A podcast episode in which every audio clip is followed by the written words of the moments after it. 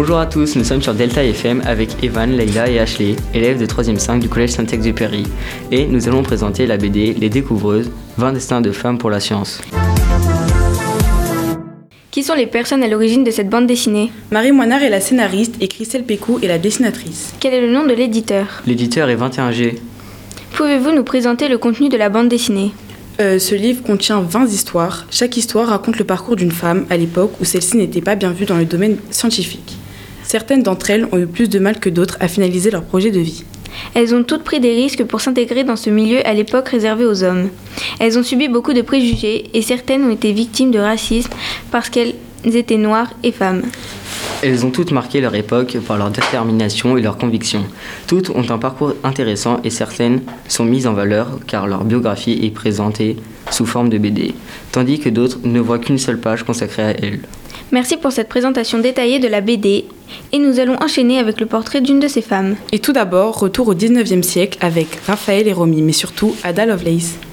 En son honneur, un langage informatique porte son prénom. Ada Lovelace, fils du célèbre poète anglais Lord Byron et d'une mathématicienne, a grandi dans le 19e siècle dans l'univers des mathématiques. Elle est née précisément en 1815, n'est-ce pas? Exactement. D'origine anglaise, cette jeune femme commença par dessiner un plan d'une machine volante dès ses 12 ans, ce qui démontre à quel point son intelligence était développée. Ada Lovelace a inventé le tout premier programme informatique nommé Ada, en son honneur. Pourrais-tu nous en dire plus? Ada est un langage de programmation qui représente l'aboutissement de la lignée des langages classiques. C'est une norme internationale. Le premier algorithme permettant de programmer la machine de Babbage, un des précurseurs des ordinateurs modernes. Il est encore utilisé aujourd'hui par les informaticiens. Mais Ada Lovelace n'était pas seulement programmatrice, si? Non, c'est bien vrai. Elle était aussi mathématicienne, poétesse, inventrice, traductrice, écrivaine et même ingénieure. Mais malgré ses efforts, elle n'a jamais obtenu de prix. Selon Nicolas Witkowski, physicien et auteur de l'essai d'histoire des sciences au féminin, interviewé dans l'émission La marche des sciences consacrée à Ada Lovelace, trop belle pour le Nobel en 2016. Ce qu'elle cherche, c'est plus une métaphysique qu'une science ou une technique, une façon de vivre. À un moment, elle propose d'utiliser son propre corps comme laboratoire moléculaire. Non seulement elle anticipe l'informatique et l'ordinateur, mais elle anticipe les neurosciences quelque part. Côté privé, elle se maria avec William King Noel, un docteur avec qui elle aura trois enfants, mais peu après, elle décédera à l'âge de 36 ans en 1852. Et oui, malheureusement, si elle décède si jeune, c'est à cause d'un cancer de l'utérus qu'elle développa assez tôt. Qu'aurait pu inventer cette femme si elle avait vécu plus longtemps? Restons dans le domaine informatique avec Alban. En attendant, Romy, et moi vous souhaitons une bonne écoute sur Delta FM.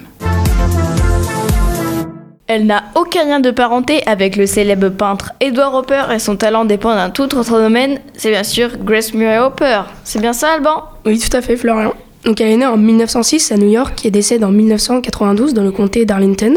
Elle est issue d'une famille de militaires et très jeune, elle est, intéressée par les domaines scientifiques et elle affectionne particulièrement les mathématiques, la physique, mais également l'économie.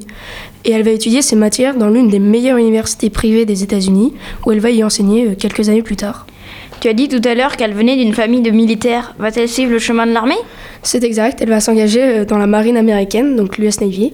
Elle va être promue rapidement au grade de lieutenant, donc officier, mais est affectée l'année suivante au Bureau of Ordnance Computation Project de l'université d'Harvard, où elle va programmer avec deux autres personnes euh, le tout premier ordinateur, Harvard Mark I.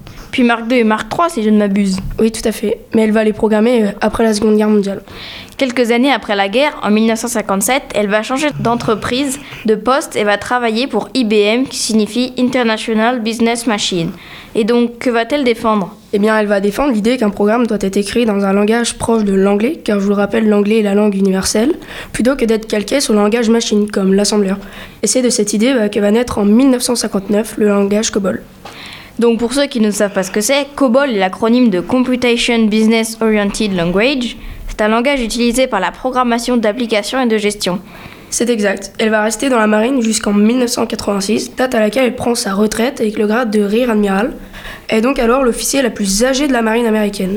Il faut savoir qu'après sa retraite, elle va garder une excellente forme physique. Oui, et figurez-vous qu'elle va même courir son premier marathon en 1979. Durant son service et après sa mort, elle a reçu énormément de distinctions. Oui, et plus particulièrement comme la Legion of Merit, la Service Medal, la Nation Medal of Technology et plein d'autres encore. Je ne vais pas toutes les dire car ça prendrait trop de temps. Mais surtout le 22 novembre 2016, Barack Obama lui décerne à titre posthume la médaille présidentielle de la liberté. Elle a également reçu avant et après sa mort plusieurs hommages, c'est ça? Oui, par exemple, en 1973, elle est nommée membre émérite de la British Computer Society. En 1944, elle est inscrite au National Women's Hall of Fame. Et en 1997, un destroyer de l'US Navy est baptisé USS Hooper. On imagine qu'il y a aussi plein d'autres hommages. Oui, tout à fait.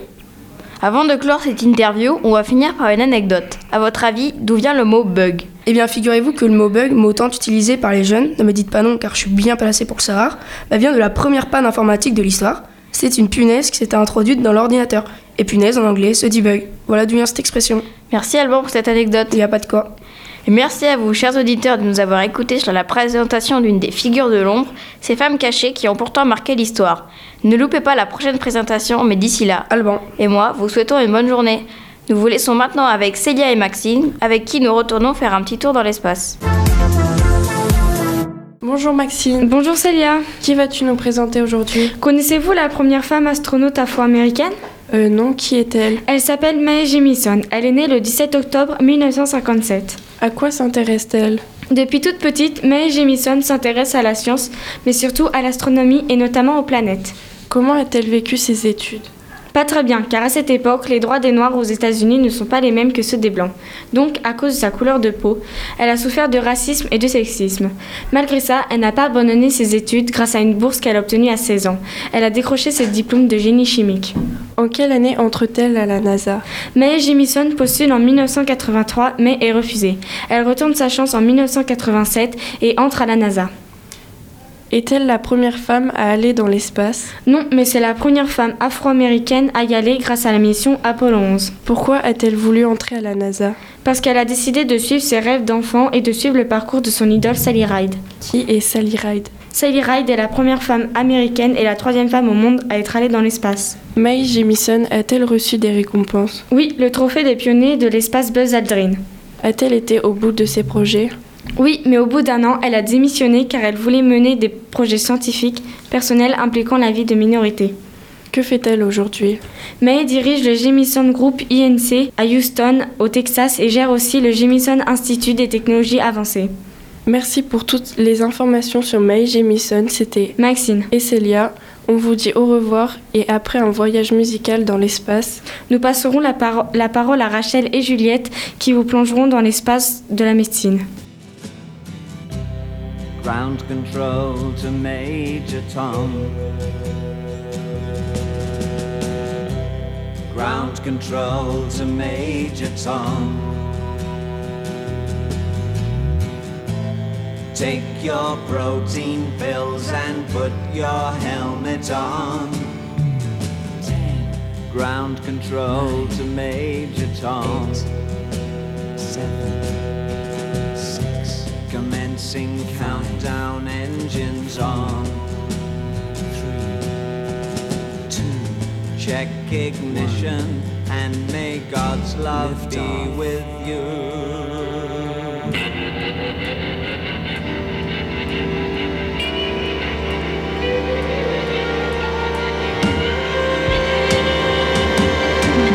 This is ground control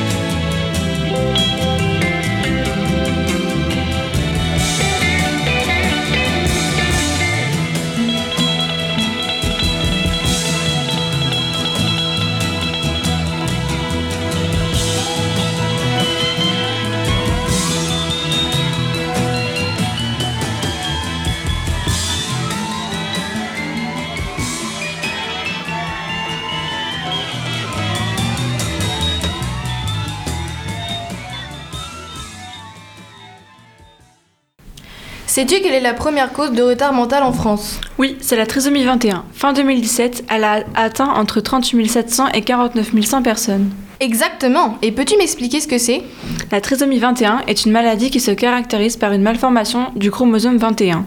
Les personnes atteintes par cette maladie possèdent une paire de chromosomes en plus. Sais-tu qui a découvert cette maladie Elle a été découverte par Marthe Gauthier, médecin pédiatre française née en 1925, avec ses collaborateurs Raymond Turpin, chef de l'unité pédiatrique, et Jérôme Lejeune, professeur de génétique. Marthe Gauthier a-t-elle obtenu des prix? Oui, elle a obtenu le Grand Prix de la Société de Winslow et le prix mention de l'Académie des sciences. A-t-elle rencontré des difficultés? Euh, oui, Marthe Gauthier a été mise dans l'ombre malgré l'importance de son travail, alors que ses collaborateurs ont reçu tout le mérite de leur recherche. Même aujourd'hui, à 88 ans, elle a du mal à faire reconnaître son travail. Et pour finir, quel a été son accueil dans les médias? La reconnaissance pour son travail est arrivée très tard. C'est en 2014, notamment grâce à des articles de presse et des émissions, qu'elle a été reconnue. En janvier 2019, le livre Ce qui nous revient, écrit par Corinne Royer, est sorti à l'occasion du 60e anniversaire de la découverte du fameux chromosome 21. Il raconte le parcours de Marthe Gauthier. Eh bien, merci beaucoup de nous avoir écoutés. C'était Rachel et Juliette. On cède le micro à Simon et à Ambre, qui continuent sur le thème de la médecine. De qui voulez-vous nous parler? Nous allons vous parler d'une femme nommée Françoise Barré-Sinoussi. C'est une scientifique? Oui, bien sûr, c'est une femme française qui est née le 30 juillet 1947 à Paris. Elle aurait aimé faire des études en médecine, mais a préféré les sciences pour des raisons économiques. Qu'a-t-elle découvert? Elle a découvert le virus du sida avec l'équipe de Luc Montagnier en 1983. En 1988, elle lance des programmes de recherche sur les déterminants du virus et elle prend la responsabilité d'un laboratoire à l'Institut Pasteur. Ambre, dis-nous qui est Luc Montagnier. Luc Montagnier est un biologiste virologue français, professeur à l'Institut Pasteur et membre des académies des sciences et de médecine. Il a participé à la création de plusieurs compagnies de biotechnologie aux États-Unis et en France. Par rapport au programme de recherche, sur quoi porte-t-il? Ces programmes de recherche portent sur les mécanismes de protection contre l'infection VIH et le contrôle du sida. VIH, virus de l'immunodéficience humaine, est un type de virus qui peut causer une maladie appelée sida, syndrome d'immunodéficience acquise. L'infection au VIH atteint le système immunitaire, c'est-à-dire les défenses naturelles du corps contre la maladie. Si elle n'est pas traitée, de graves maladies peuvent survenir. Est-ce que Françoise Barré-Sinoussi a obtenu un prix Nobel ou autre Oui, le 6 octobre 2008, Françoise Barré-Sinoussi reçoit le prix Nobel de médecine en même temps que Luc Montagnier. Elle a été élevée à la dignité de grand officier de la Légion d'honneur.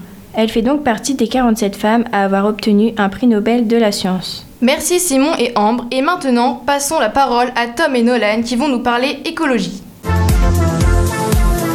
À l'heure où la Chine est en surpopulation et où la lutte contre les particules fines est un combat de tous les jours, des scientifiques comme Xi se sont engagés dans la recherche et les défis environnementaux. Nous allons vous présenter le portrait d'une de ces femmes scientifiques chinoises. Xi est née à Fuyang, en Chine. Cette femme est chimiste, spécialisée dans les nanotechnologies et la chimie du solide. Quelle découverte a-t-elle faite? Elle rentre à l'université de Xiamen dans la province de Fujian. Elle y obtient un diplôme en chimie en 1948. Elle travaille alors quelque temps à Yifei dans une usine chimique en tant qu'assistant ingénieur. En 1992, Yi reprend ses études à l'université des sciences et technologies de Chine et prépare son doctorat auprès du professeur Yitin Kien.